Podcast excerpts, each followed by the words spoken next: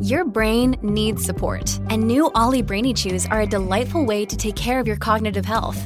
Made with scientifically backed ingredients like Thai ginger, L-theanine, and caffeine, Brainy Chews support healthy brain function and help you find your focus, stay chill, or get energized. Be kind to your mind and get these nootropic chews at ollie.com. That's O-L-L-Y.com. These statements have not been evaluated by the Food and Drug Administration. This product is not intended to diagnose, treat, cure, or prevent any disease.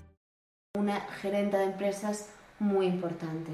Gerenta. Gerente, es que escribe gerenta. Ay, para atrás.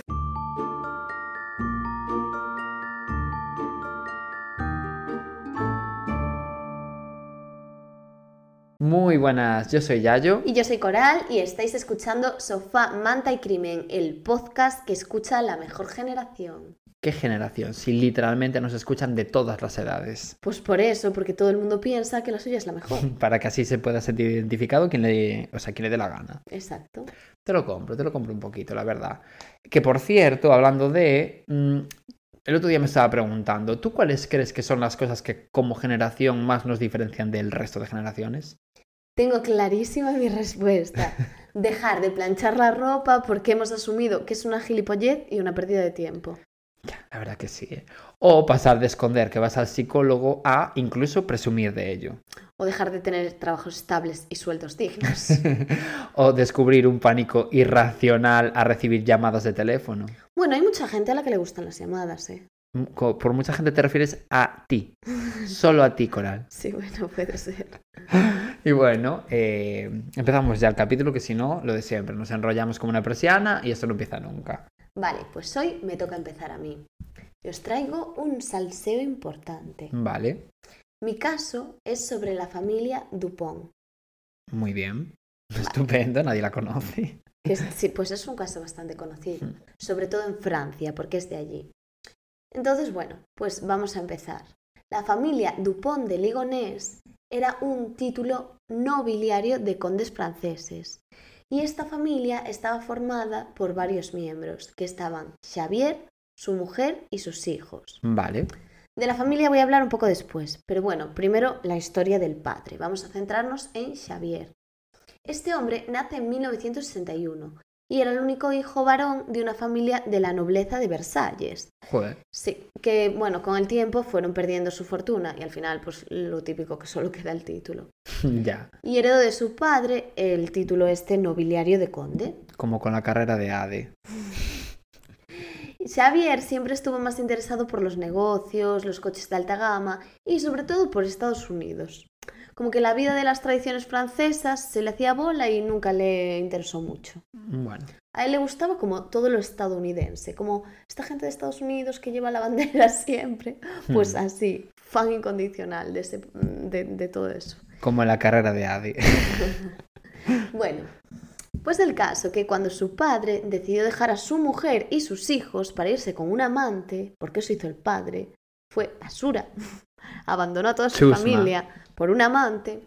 Xavier pasó a ser como de alguna manera como el que estaba ahí para su familia, el jefe. Hmm, Y claro, se quedó a cargo de sus hermanas y de su madre, pues lo típico de eres el hombre y tienes que cuidar de las mujeres de la casa. un Carambas. poco por la época, ¿no? Y bueno, la madre de Xavier, Genevieve, era una mujer extremadamente religiosa que dirigía como un grupo de oración. Y decían que pretendía recibir mensajes divinos relacionados con el, el apocalipsis. O sea, un poco... mm, Nostradamus, esa señora. eso, la verdad. Huele a eso, la Sí. verdad.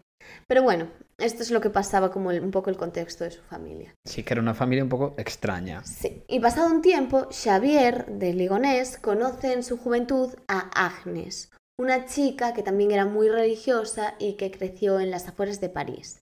Y bueno, tuvieron como un breve romance, una aventurilla. ¿Y qué pasó? Que luego, poco después, dejaron de verse, pues yo qué sé, discutirían por si le gustaban más las patatas del Burger King o las del McDonald's, McDonald's, sí. y se acabó el amor. Claro, sí, o, o por si la arena de la playa quema o no. También. Y bueno, él tuvo como otros amoríos y estuvo con otra gente. Y en 1990 ella dio a luz a su primer hijo, Arthur. O sea, estuvo con otro hombre y tuvo a este niño. de una relación un poco así casual. Pero poco después, cuando el niño tenía un año y medio, la pareja, o sea, Agnes y Xavier, se vuelven a reencontrar. Vale. Y pues vuelve a surgir la llama del amor. Y en seis meses se casan.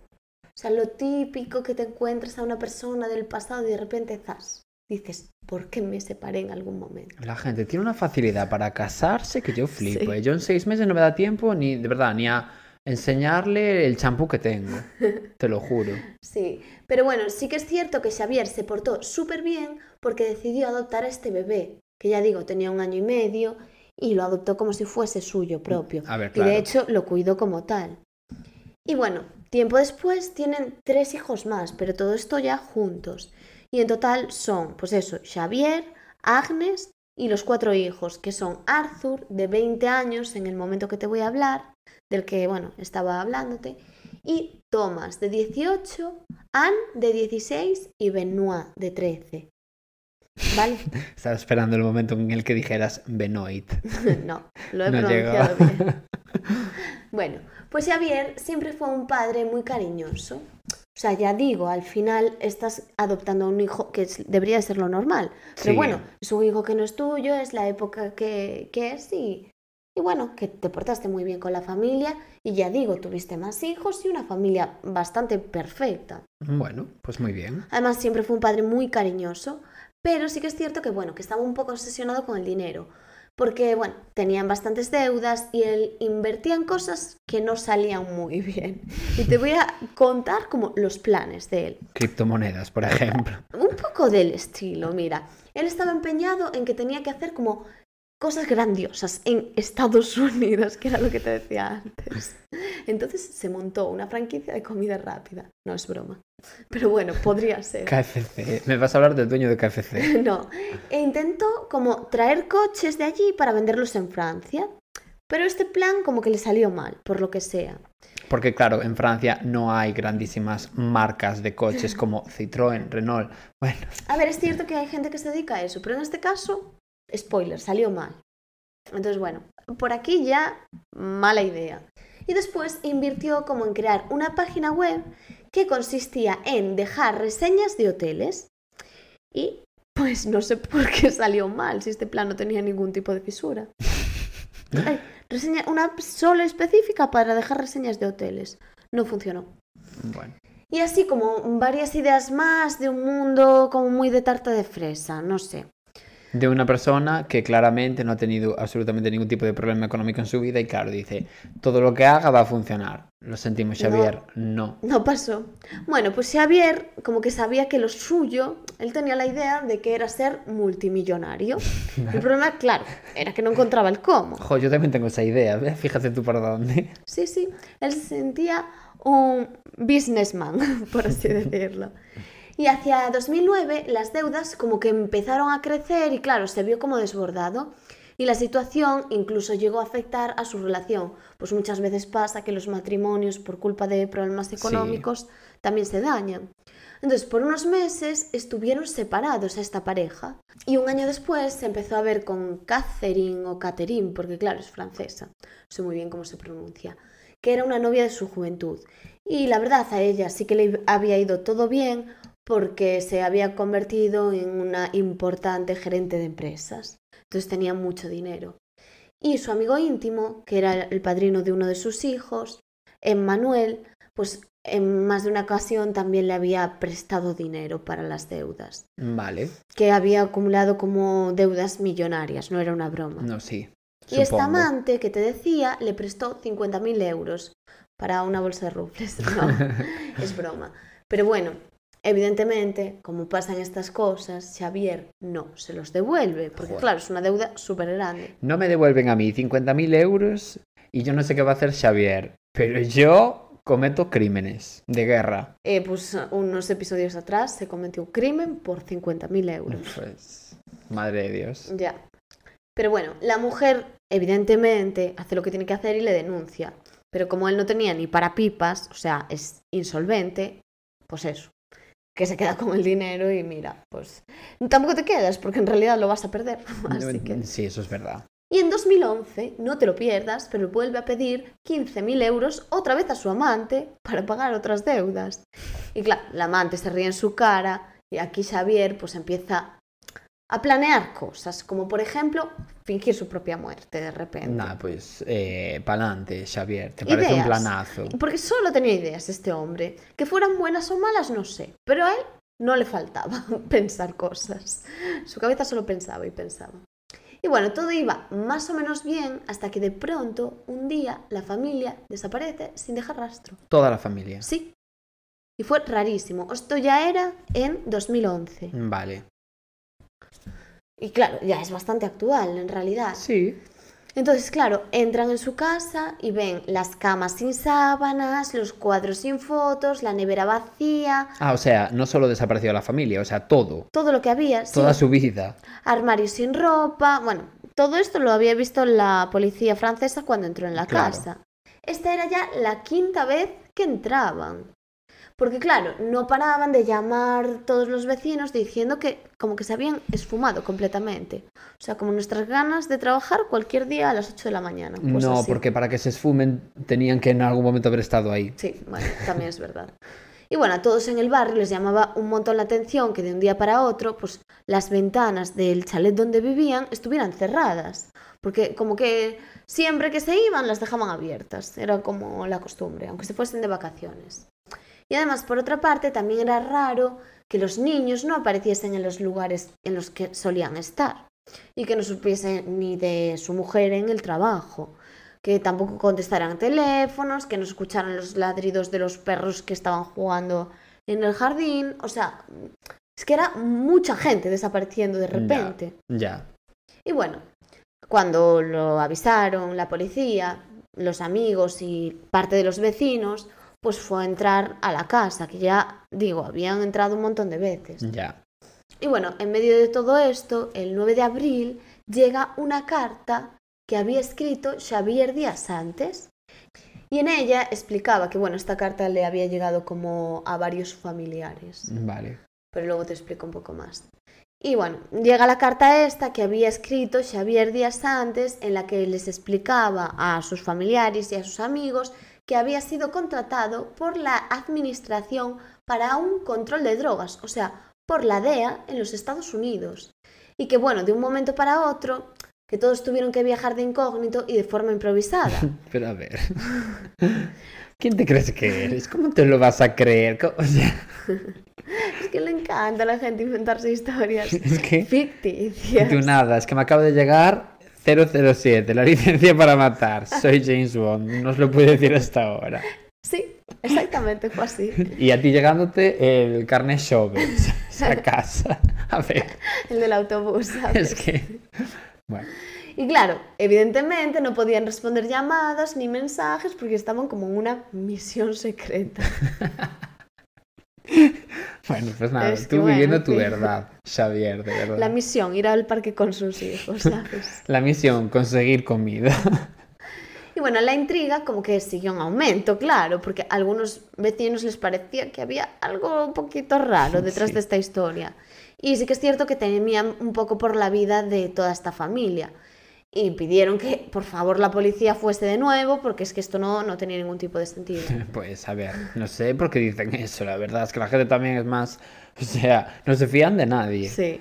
Y bueno, ya digo, fue en esta visita en la que te decía antes que encontraron todo mm, vacío. Revuelto, sí.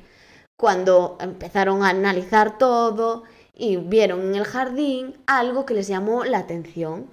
¿Qué era? Pues había tierra removida debajo de una pequeña construcción. Ups, Sí. ya, ya, empiezan, ya empiezan aquí los problemas. Sí, y no tardó mucho este policía en encontrar una especie de tapa de cemento entre la tierra. Hmm. Y al final encontró pues, lo más terrible que nos imaginábamos, los cadáveres de la mujer y los cuatro hijos de la pareja. ¿Perdón? Sí. Los cuatro hijos. Sí, la mujer y los hijos envueltos en bolsas de basura. Ay, Dios. Y estaban cubiertos con símbolos religiosos, cruces, hasta una pequeña estatua de la Virgen que había allí. Jesús. Pero es que encima, claro, esto fue de un día para otro. Porque quiero decir, si desaparecieron de un día para otro, es que de un día para otro los metió ahí. Sí, ¿Perdón? y cerca de allí también estaban los perros.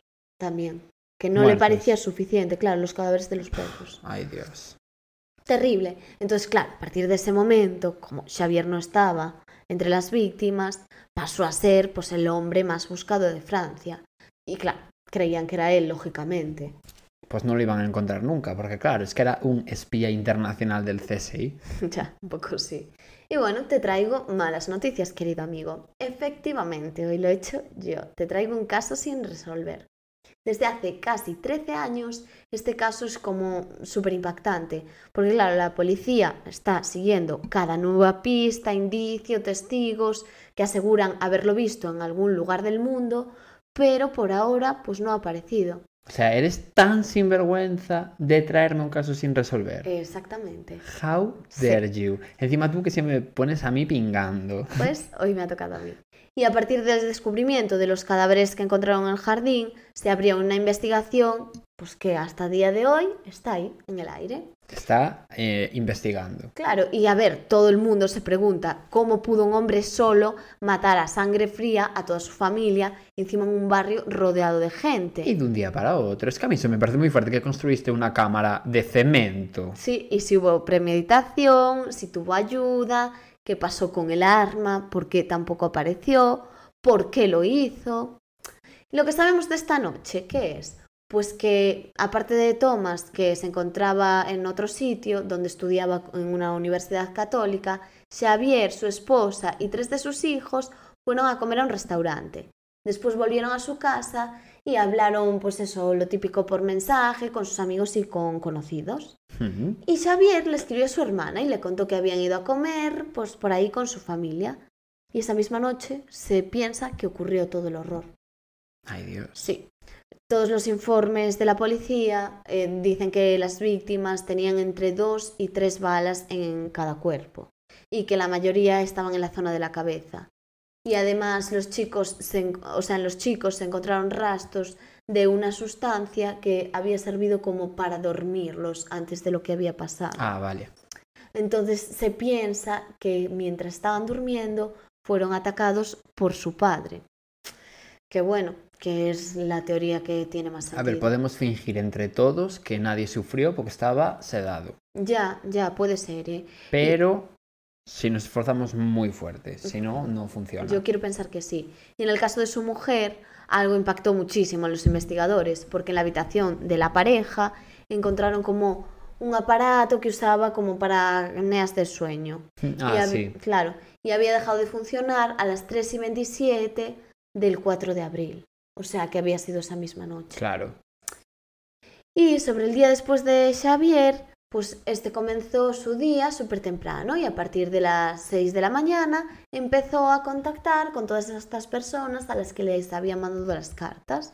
Llamó al trabajo de Agnes para decir que iba a faltar por una gastroenteritis y luego habló con los colegios de los niños. O sea, es que evidentemente esto tenía que estar pensado. Hombre, Y contó que Arthur había tenido un accidente con su scooter y Annie y Benoit que estaban enfermos.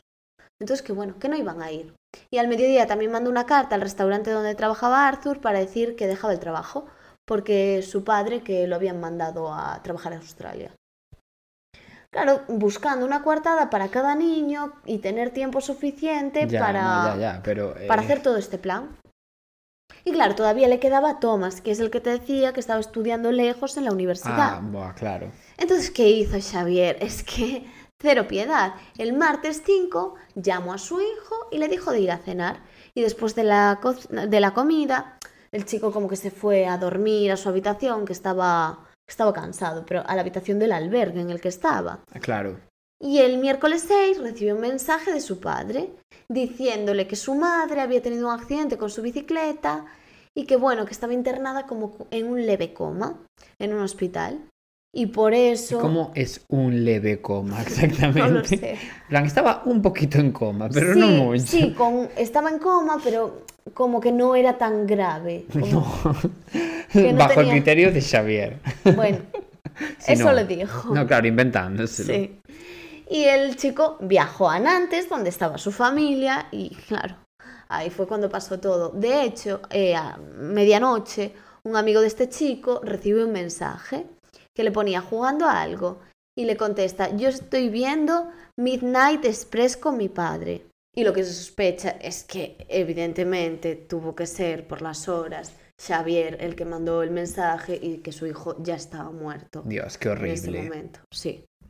Y bueno, con el tiempo fueron encontrando más pistas. A principios de ese año, del 2011, Xavier había comprado un silenciador para un rifle que había encontrado en casa de su padre. Lo normal. Sí, su padre había muerto hacía poco de los crímenes y bueno, se lo había encontrado por la casa y dijo, ah, mira, esto, pues una micro herramienta que usaremos más tarde. Es que encima entiendo que no es Estados Unidos esto. No, no, es Francia. Claro, porque quiero decir, si fuera el país del tiroteo, Pero es pues que- sí, te encuentras un rifle de repente. Ya, pero a él le encantaba el país del tiroteo, recordemos. Y de la casa también se llevó efectivo, que encontró un anillo y hasta llegó a usar la tarjeta de su padre para quitar dinero pocas horas de su muerte. O sea, que ya vemos la escoria humana que era este ser. Chusma. Hmm, Porque, a ver, tu padre está muriendo, lo último que piensas es en retirar dinero. Pues él no. Sí, sí, sí. Y bueno, evidentemente en Francia se pusieron carteles y, mm, claro, se hablaba del hombre más buscado, el asesino de Nantes y el rostro del espanto. O sea, era como le llamaban algunos medios. Y bueno, empezaron a investigar, a buscarlos, a seguir sus últimos pasos. Y al contrario de lo que puedas pensar, nunca fue discreto en lo que hizo.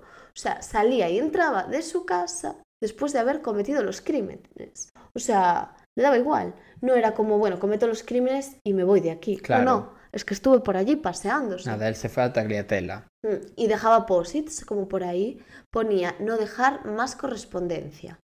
Y eso lo ponía en la puerta, imagínate. Y usaba los cajeros automáticos, tenía activada como la línea de teléfono, hizo reservas de hoteles, Bueno, hizo un viaje con su coche, o sea, muy heavy. Y bueno, su intención siempre fue como la de reforzar que se había ido pues, de viaje a Estados Unidos con toda su familia, lo que se había hablado. Sin embargo, claro, su móvil, por suerte, sirvió un poco para entender ese recorrido que había hecho dentro del país.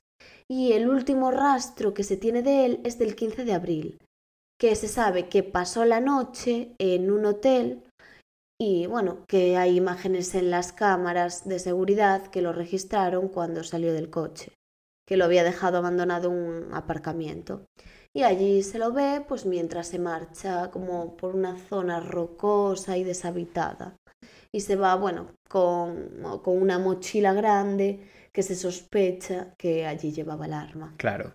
Y desde entonces, pues ya te digo, no se supo nada más de su paradero. O sea, nunca más. A pesar de que tenía cero unidades de cuidado por esconderse. Sí, y alguna gente sospecha que seguramente se quitó la vida, otros piensan que podría haber escapado hacia cualquier otro país europeo, e incluso hay un documental en Netflix que, bueno, hablan varias personas y un amigo de él cuenta que por lo que sabía eh, Xavier tenía conocimientos de varios idiomas, podría estar en América Latina, como o en Argentina, que esa es como su teoría principal, la de este amigo.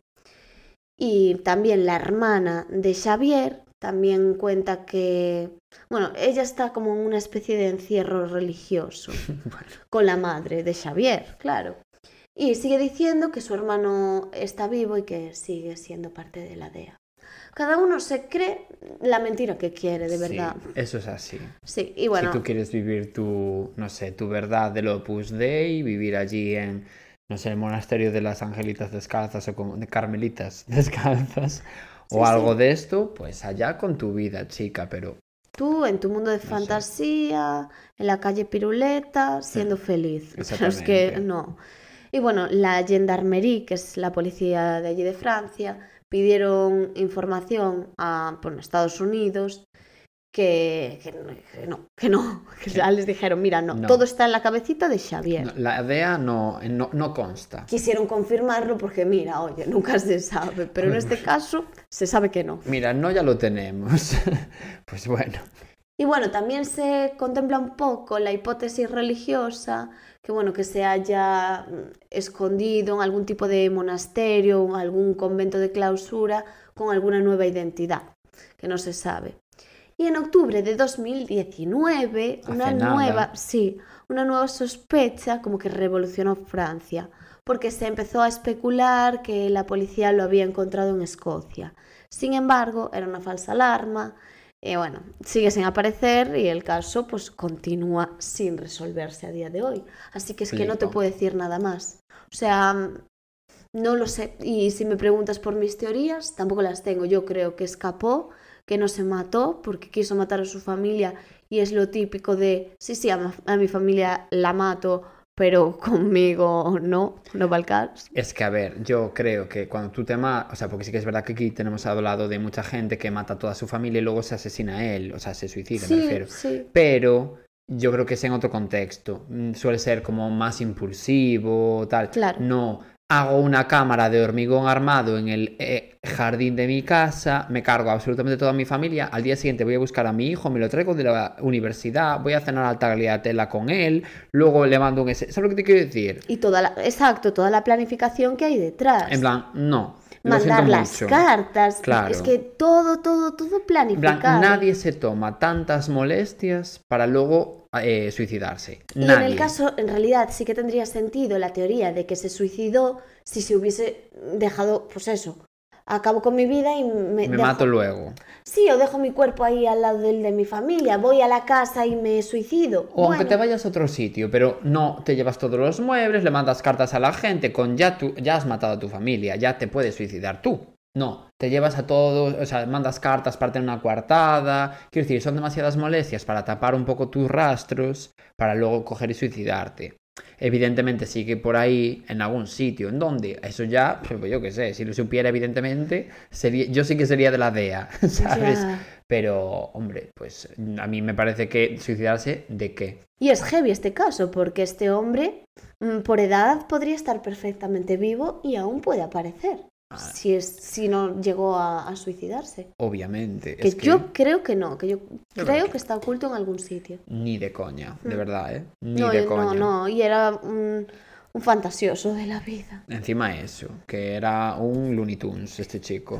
Y chocó mucho a todos sus vecinos y amigos porque era gente de toda la vida que aunque sabían los problemas económicos, en verdad sí que era esa imagen de padre cariñoso, Ya. Que se preocupaba por sus hijos y mira, de No, repente tienes a tus hijos preocupó. criados y decides pues asesinar a toda tu familia. Yo flipo. Hasta los perros que no dejaste vivo, a nadie. Sí, sí, no. Ni, ni Laika quedó ahí viva. Yo flipo. Es que bueno. Es que de verdad, que chusma. En fin, y este es el caso que te traje hoy. ¿Qué te pareció? Me encantó. A ver, ya me entendéis. Te- Bueno, terrible, Sin resolver, pero interesante.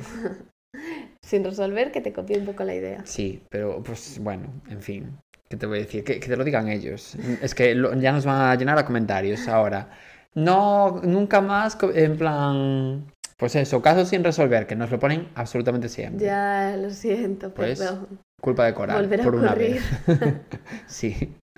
Bueno, pues vamos allá con mi caso, porque es bastante reciente, ya que la mayoría de los hechos sucedieron en plena pandemia del coronavirus. Anda, nos sorprendes con casos recientes. sí, a principios de 2021, concretamente, en Escocia, en una, ya- en una ciudad perdón, llamada Dundee.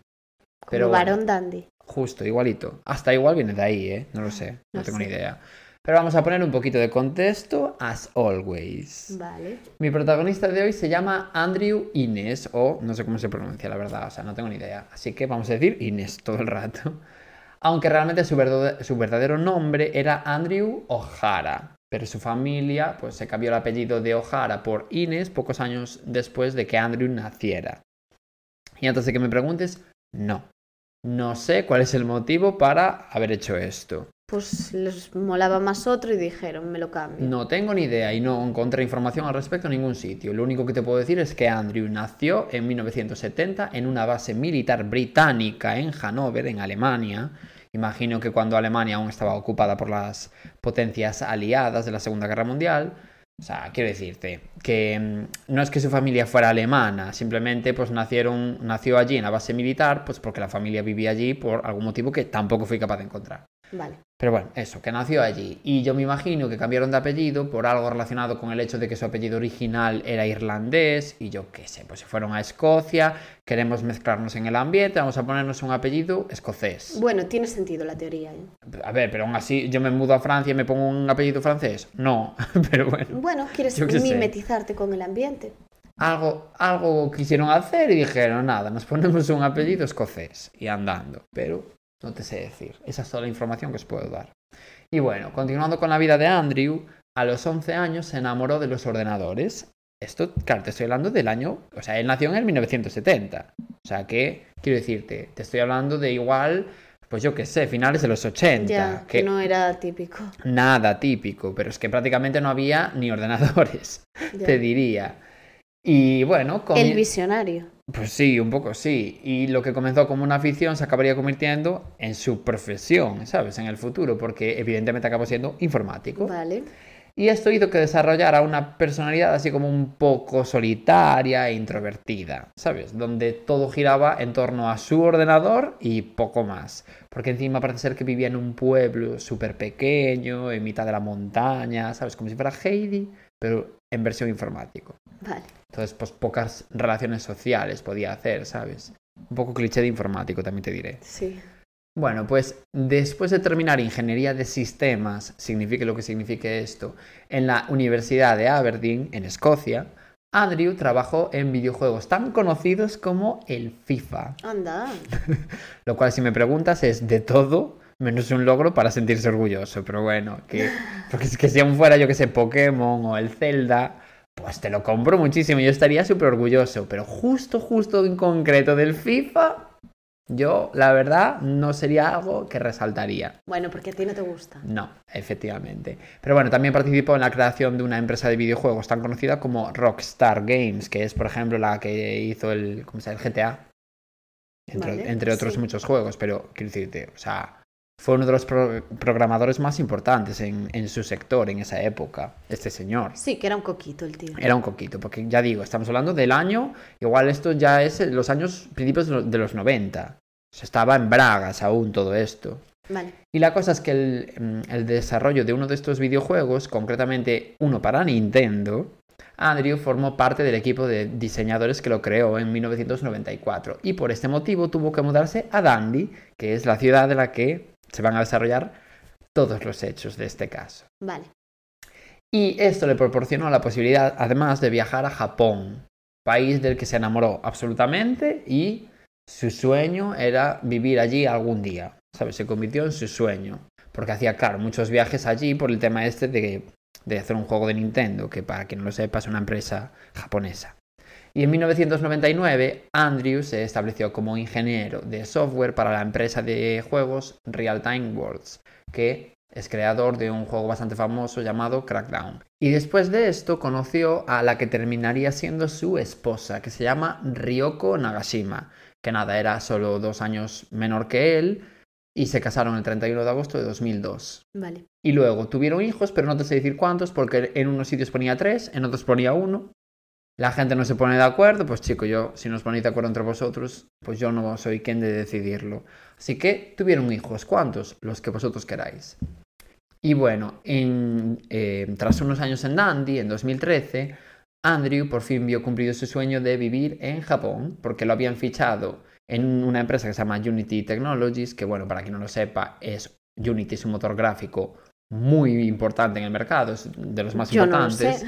Claro. Y con lo que te quiero decir con esto es que empezó a trabajar en una empresa muy, muy, muy, muy tocha, de las más tochas seguramente que existen en, en, bueno, en el mundo de los videojuegos. Y bueno, esto le proporcionó la posibilidad de crear una aplicación para el móvil llamada Japanese Kanji Tree, no sé lo que significa esto, destinada a enseñar a escribir en japonés. Ah, vale. Y después de vivir su verdad japonesa, en la que ganó mucho dinero, estuvo tres años en California y en 2019 regresó otra vez a Dundee, a Escocia. Ya le había cansado Japón. Se aburrió.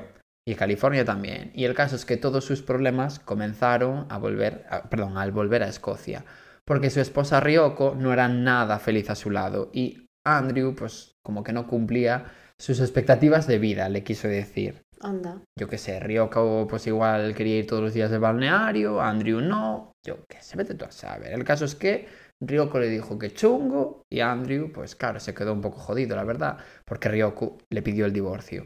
Y una vez concluida la relación, Andrew empezó a salir con otras mujeres y a regentar clubs de sadomasoquismo y desarrollo, no. ¿sabes? Ya. Él se sentía un poco desatado, la verdad.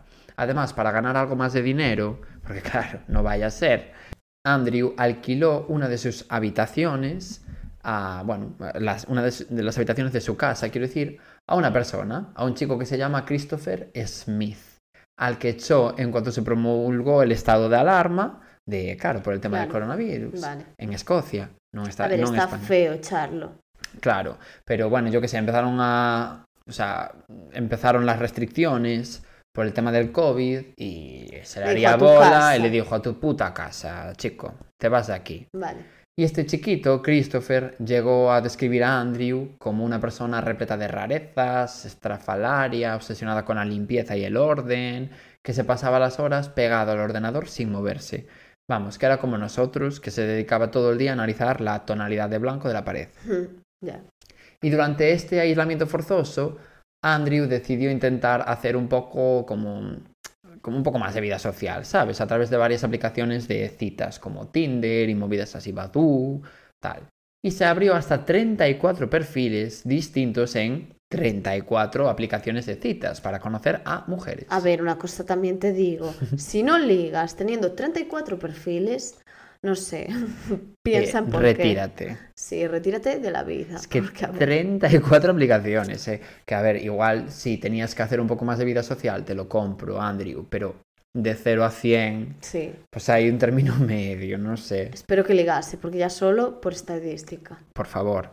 Así creó una hoja de cálculo, esto te va a encantar, donde clasificaba a, a las chicas, a las elegidas, según su edad, altura, peso e hijos. Dios. Al lado de cada anotación había un ranking y parece ser que las mejores puntuaciones siempre fueron aquellas mujeres que tenían entre 20 y 30 años y tenían hijos pequeños. Qué raro. Ya, pero vas a descubrir ahora que para Andrew tiene todo el sentido del mundo porque había desarrollado una serie de parafilias que tenían que ver con el contacto con menores. Ay, no, por favor. Por ese motivo, sus candidatas tenían siempre hijos pequeños, porque encima tampoco le valían adolescentes. Y claro, por eso tenían que ser jóvenes también las mujeres, porque si tú tienes, yo qué sé, 55 años, pues no es tampoco muy habitual que tengas un niño de dos, ¿sabes? Y nada, era, era como, para él era su forma de tener acceso fácil a estos niños. Qué horror. Y de esta forma viajamos ya al año 2021, Anda. Concretamente al mes de febrero de 2021, ¿viste qué reciente? Sí, ¿Te sientes orgullosa de mí? muchísimo. En ese mes, Benny Burke, de 25 años y madre de una niña de 2 años que se llamaba Jelika, bueno, no sé cómo se pronuncia todo esto, pero ya me entendéis, se creó un perfil en la aplicación Filipino Cupid. ¿Mm? Solo quería buscar a un buen hombre, claro, después de, aba- de abandonar a su marido por malos tratos. Ah, Ella era lo único que quería. Encima, y te encuentras con este desgraciado. Claro, pues esta chica era asiática, de Filipinas, más específicamente como te puedes imaginar por el nombre de la aplicación, Mm. porque se llama Filipino Cupid, quiero decirte. Sí. Eh, y tenía el pelo oscuro y bueno, como que parece ser que no tenía una red familiar, ¿sabes? Que la apoyara y además tenía una niña pequeña, esa, eh, Jelika. Y claro, era en realidad la víctima perfecta para Andrew, Ya. porque no tenía a nadie de quien tirar y tal, ¿sabes? Sí, alguien pues que se preocupase por si estaba bien. Exactamente. Así que cuando Andrew se topó con Benny en la aplicación, no dudó en ningún momento en empezar como a, ¿sabes? A meterle ficha. Y a utilizar sus malas artes para embaucarla. Vale. Y nada, pues eh, se mostró como un hombre bien educado, encantador, súper riquiño, ¿sabes? Una buena posición laboral y económica, que a ver, en eso sí que es verdad que no mentía, y con un físico aceptable, que eso es su opinión. Porque yo vi fotos de esta persona y ya te digo yo que es su opinión. A ver, yo qué sé, también yo entiendo que las mujeres que tienen hijos no debería de ser así, pero por desgracia l- les costará más tener pareja porque lo de tener hijos es algo que, bueno, puede Sí, echarte para atrás. sí, hay muchos hombres que dicen, uy, no, este tiene un hijo pasando. Claro, entonces bueno, Sí, te agarras más a- al que te hace caso, digamos. Sí, sí, puede ser eso. O sea, no tan exagerado, pero bueno, yo sí, no, sé. no, jolín, tendrás tu criterio, Claro. pero a lo mejor también es una green flag que una persona se fije en Justo. ti teniendo hijos. Justo, exacto, justo. Que dices, oye, mira, qué guay que este chico, a pesar de tener hijos, se fijó en mí, que no debería de haber ese No pensamiento, debería de pero... ser así, pero bueno, eso significa que le gusto. Claro. Bueno, pues tras unos días chateando y ganándose su confianza, Andrew le ofreció mudarse de Bristol, que es donde vivía esta chica, a Dandy para trabajar para él. Vale. como que la iba a contratar eh, para alguna movida. Sí. limpieza, por ejemplo. Pero ella pues rechazó amablemente la oferta, diciéndole pues que por las restricciones de movimiento por el coronavirus y tal, no podía mudarse a Dandy. Vale, vale. Por, Bien. por ejemplo. Bien. Sí, porque tengo miedo de lo que vaya a pasar aquí. Claro, pues entonces Andrew, que decidió eh, dar un paso más allá, cogió el coche y recorrió 700 kilómetros para visitar a, a- bueno, a Benilyn. Esto ocurrió el 18 de febrero de 2021. Y, Bueno, pues una vez en Bristol, que es en donde vivía esta chica, tomaron un café y después hicieron un picnic y por último convenció a Benilyn para que la acompañara eh, junto a su hija ese mismo día de regreso a Dundee. Vale, lo que quiere decir, plan idílico, Sí, significa que todo salió mal. Bueno, no te adelantes. Su intención era mostrarles la ciudad de Dundee y disfrutar de más tiempo juntos. Que claro, aquello sonaba genial y evidentemente Benny Lynn pues aceptó sin, sin sospechar absolutamente nada. Durante el viaje, Benny Lynn habló con su hermana por videollamada y le contó, bueno, pues como los planes que, que iba a hacer, ¿sabes? Con Andrew y todo el rollo. E incluso le enseñó el rostro de Andrew mientras conducía, ¿sabes? Mientras Andrew conducía, como ella estaba en videollamada, le puso así el móvil. Sí, que giró el móvil para enfocar. Claro, con esto es importante porque la hermana vio la cara de Andrew. Ya, ya, ya, ya. Vale, pues todo parecía un planazo en realidad. Pero ¿qué pasa? Que pocas horas más tarde, Benilyn y Jellica desaparecieron para siempre sin dejar rastro.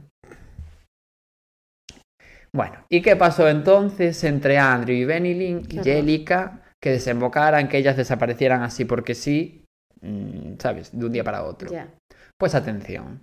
Tras pasar la noche en Dundee, a la mañana siguiente, Andrew, Benelin y Jellica recorrieron la ciudad como unos turistas más, ¿sabes? Parecía que como que estaba aumentando un poco la complicidad entre ellos y tal, ¿sabes? Como que estaban empezando a tener una especie de relación. Sí, es que a ver, ya tienes que tener confianza para llamar a tu hermana, enseñárselo, todo el rollo, presentarle a tu hija. A ver, acababan de conocerse, pero bueno, yo qué sé, pues ella se ilusionaría un poquito de repente. Pero quiero decir que ya tiene que ser muy fluido. Hmm, sí. A ver, por si no, yo que haga tampoco... poco que os conocéis. Y si no, yo tampoco me voy a casa de alguien a dormir. Pero que haya muy buen rollo, ya, ya. Claro.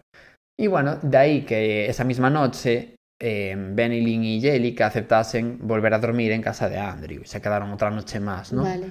Pero el sábado Andrew tenía otros planes bastante más heavies que irse por ahí de picnic o a turistear por Dundee. Acudió a una tienda a comprar un martillo muy grande, ¿sabes? Así como de grandes dimensiones y cemento. Y al regresar a casa, pues abordó por la espalda a Benilyn y que claro, ella pues intentó zafarse como pudo, esto con el martillo. Sin embargo, claro, Andrew eh, no le dejó zafarse en ningún momento y, y la acabó golpeando varias veces en la cabeza con el martillo. Y claro, para rematarla cogió una espada de samurái que tenía en casa como si fuera la cosa más normal del mundo y le atravesó el pecho con ella. Entonces, evidentemente, pues te puedes imaginar el desenlace. Que te crees el monje Shaolin, de Sí, verdad. totalmente. Y esto le pareció suficiente a Andrew. Estás muy equivocada, Coral. Siempre estás tan equivocada.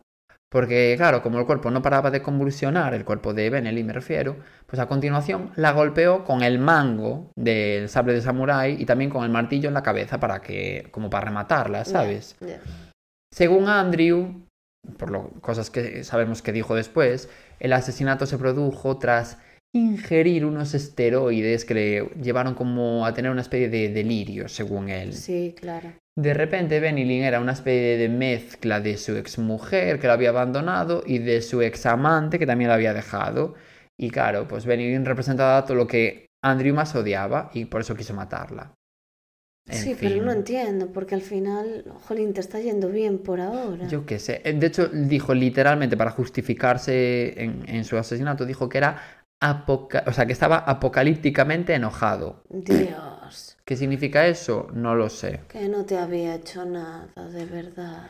En fin, una vez hecho este crimen, Andrew arrastró el cuerpo de, ¿sabes?, de Benelin a la bañera y empezó a levantar las baldosas de la cocina. Su objetivo era cavar un foso para deshacerse del cuerpo, como un poco como el chico de tu caso, como Xavier. Y al terminar, envolvió el cadáver en una especie de manta y después en una bolsa grande de basura y, la o sea, introdujo todo aquello en una tumba improvisada. Tres días más tarde hizo exactamente lo mismo con Jellica. O sea, también la abordó con un martillo, también la mató, la atravesó con un sable de samurái, no sé cuántos, ta, ta, ta, y la enterró junto a su, a su madre. Es que qué culpa tendrá la niña de todo Encima eso. eso. Y claro, tú imagínate la niña, todos, o sea, que estuvo tres días con su madre muerta en esa casa aterrada. Ay, Dios. Claro, porque esto fue varios días más tarde. Qué horror. Ante la falta de noticias de Benelin, evidentemente su familia empezó a preocuparse, sobre todo cuando Andrew les dijo que nada, que ella se había marchado a Glasgow voluntariamente para encontrarse allí con otro chico. Bueno, sí. Y claro, punto número uno, aunque fuese así, ¿tú te crees que se lo diría a Andrew? En Ya. plan, no, me tengo que ir porque quedé con otro ligue en Glasgow. Ya. Pues hombre, a ver, era un poco raro. Y el caso es que la familia no lo creyó y le pusieron una, o sea, pusieron una denuncia en la comisaría de, de su desaparición. Hombre. Esto era el, el 1 de marzo ya, de 2021. Bueno, la policía empezó las investigaciones y de esa forma, el 5 de marzo, localizaron imágenes de cámaras de tráfico del coche de Andrew de camino de ida y vuelta entre, ¿sabes?, entre mm, Dundee y Bristol. Claro, que ya sabía que había hecho ese trayecto. Claro, porque mm, cuando fue a buscar a Benelin y a, y a su hija, pues en, eso evidentemente apareció en las cámaras de tráfico y la policía lo descubrió. Ya, ya. Entonces, bueno, pues tras identificar eh, el coche, pues vieron de quién era la matrícula y vieron que era de Andrew. Entonces, bueno, pues una patrulla de policía fue a casa de Andrew para ver, pues oye, si estaba por allí la chica, ¿sabes? Benelin. Una vez allí, Andrew no se mostró absolutamente nada colaborador y de repente apareció en la puerta una niña de 7 años, una niña ¿Cómo? aleatoria de 7 años, que claro, la policía dijo, ¿y esta niña? Porque como que no, no les constaba tampoco que tuviese una hija de 7 años, Ya. entonces, ¿qué pintaba allí? No entiendo nada. Bueno, pues sobre esta niña nada se sabe. La- las informaciones que salen de, ¿sabes? de los medios de comunicación la llaman a punto.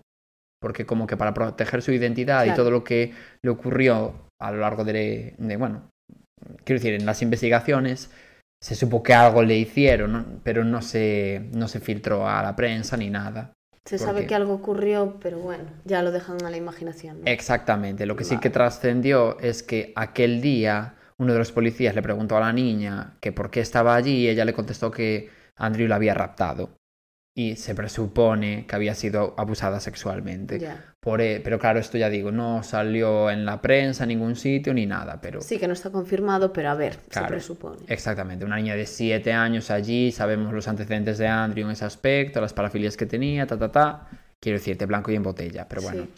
Para respetar y pedofilias. Claro, pues para proteger la, la identidad de esta chica, nada se supo en ese aspecto. Vale, vale. Y bueno, eh, evidentemente lo, lo detuvieron porque, claro, quiero decir, había sido un poco canteo, ¿no? O sea, entraron en la casa, ¿sabes? Porque vieron ese percal y que encima la niña decía que la había raptado, entonces dijeron, uy, Hombre. aquí hay que entrar. Es evidente. Y una vez dentro, vieron que la cocina estaba en obras y, claro, Andrew ya dijo, bueno, vale, me habéis pillado, lo siento mucho, pero la madre y la chica que estáis buscando, o sea, ¿sabes? Benelin y, y su hija, La madre y la hija. sí, están entradas debajo de estas obras que yo tengo montadas aquí en la cocina. Porque te acuerdas que sí que es verdad que al principio él tenía la idea y levantó como las baldosas, pero bueno, como que no tenía nada preparado en ese momento, entonces las enterró en tumbas improvisadas. Pero después, con el tiempo, sí que es verdad que las enterró debajo de la cocina, debajo de cemento. Ya.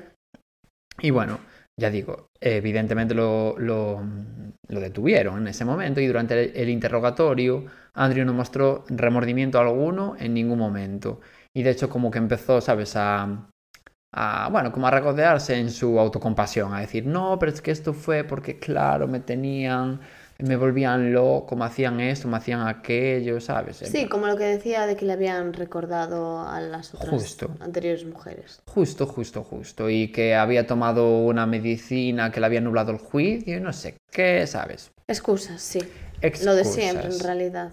Y encima eh, parece ser que la policía encontró búsquedas en internet de cómo usar cloroformo, eh, mogollón de búsquedas de niños pequeños, ¿sabes? Como Mm. pornografía infantil, todo ese tipo de cosas, de mujeres asiáticas, la hoja de Excel con comentarios de todas las candidatas, de sus mm, aplicaciones de, ¿sabes? De ligoteo y ese tipo de historias todas.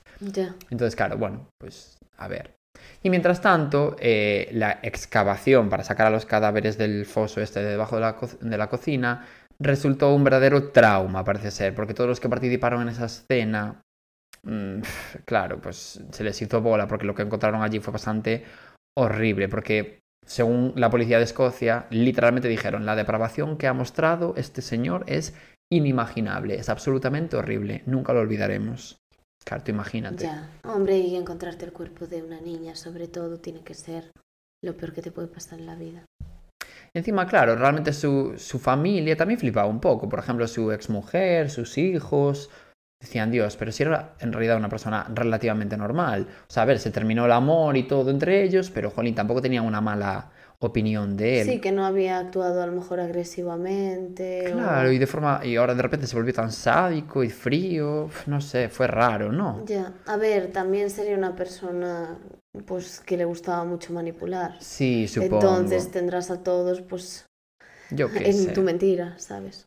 Bueno, el juicio se celebró el 6 de febrero de 2023, o sea, hace, hace un año literalmente, Sí. en Edimburgo y duró cinco días. Y durante todas las sesiones, Andrew admitió todas las muertes, em, pero dijo que no las hizo él, ¿sabes? Como que admitió que, vale, ok, están muertos, efectivamente, estaban en mi casa, efectivamente, pero yo no los maté. Entonces empezó a decir como una retaíla, ¿sabes? De barbaridades que, que conmocionaron bastante a la gente que aparecía en el juicio, Sí, ¿sabes? a lo mejor dijo, uy, me encontré los cuerpos y decidí enterrarlos. Sí, di- literalmente dijo, yo cavé una tumba respetable, les di cristiana sepultura y luego cambié el suelo. Es todo lo que hice. Ah, muy bien. O ya sea, como si se encontrara un par de personas muertas en la calle y dijera, venga, vale, pues los voy a enterrar yo para, ¿sabes? Como de forma cristiana, para que estén, para que vayan al cielo. Qué raro. O sea, encima, ¿sabes? Como de buen samaritano. Ya. Y bueno, en fin, el caso es que obviamente la fiscalía, el juez y todo el rollo, pues como que desestimaron todos los argumentos, ¿sabes? De, de esta persona. Con, Hombre. con pruebas. Y, y bueno, por supuestísimo, fue declarado culpable por todos, bueno, por agresiones y por abusos sexuales y por asesinato y todo, ¿sabes lo que te quiero decir? Y tras la sentencia, los familiares de las víctimas emitieron como una especie de comunicado en el que dijeron literalmente, estaremos para siempre perseguidos por lo que les pasó, eh, bueno, a, a sus familiares, claro, en, en un lugar tan lejano de nosotros y nunca tendremos la posibilidad de ver crecer a nuestra querida Angélica. Y sobre la pequeña Apunto tuvieron también unas palabras para ella, ¿sabes? Y dijeron, rezamos para que pueda superar el trauma de lo que vivió. Las mujeres y las niñas deberían ser protegidas ante depredadores como este señor, como. Andrew. Y bueno, eh, sin embargo, lo peor de todo esto, de este caso, es que al parecer la policía cree que no fueron ellas las únicas víctimas. Mm. No se encontró a nadie más ni ninguna prueba de nada, pero parece ser que hubo desapariciones con el mismo modus operandi Ah, vale. muy cerca, muy cerca también en el tiempo.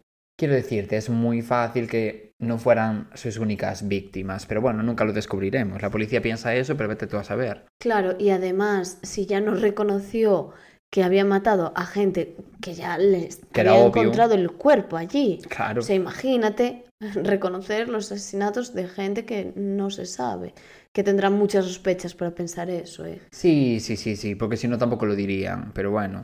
Sí, no es lo normal que un asesino empiece por eso y ya. O sea, Claro, es que a ver, es... Por algo tan cruel. No, y además eso, que tenga pues el sable este y todo, Ya. ¿sabes? Es dema- todo demasiado bien pensado. Es raro. Sí, sí, sí. No, yo también pienso que puede haber más. Y sobre todo, ya digo, habiendo gente desaparecida alrededor de él. Además eso. Y bueno, hasta aquí el capítulo de hoy. Bueno, pues muy bien, muy interesante tu caso. Sí, ¿te gustó? Sí. Bueno, pues... No, no, nunca No, me ya. gusta. La gente nos entiende. Ya. Porque la gente nos dice lo mismo, en plan, me encantan vuestros casos. Y ya sabemos que, que no se refieren a que le encanten que hayan asesinado a, yo qué sé, Mari Carmela del Tercero. Pero bueno. Y bueno, nos vemos la semana que viene. Como siempre tenéis en la cajita de descripción un enlace para apoyarnos, yo qué sé, para un café de repente, si queréis. Exacto. Y seguidnos en Spotify y nos tenéis en otras plataformas como TikTok, Instagram, YouTube y mil más. Estamos en todas partes en vuestra plataforma de confianza. y hasta el lunes que viene. Hasta el lunes, chao.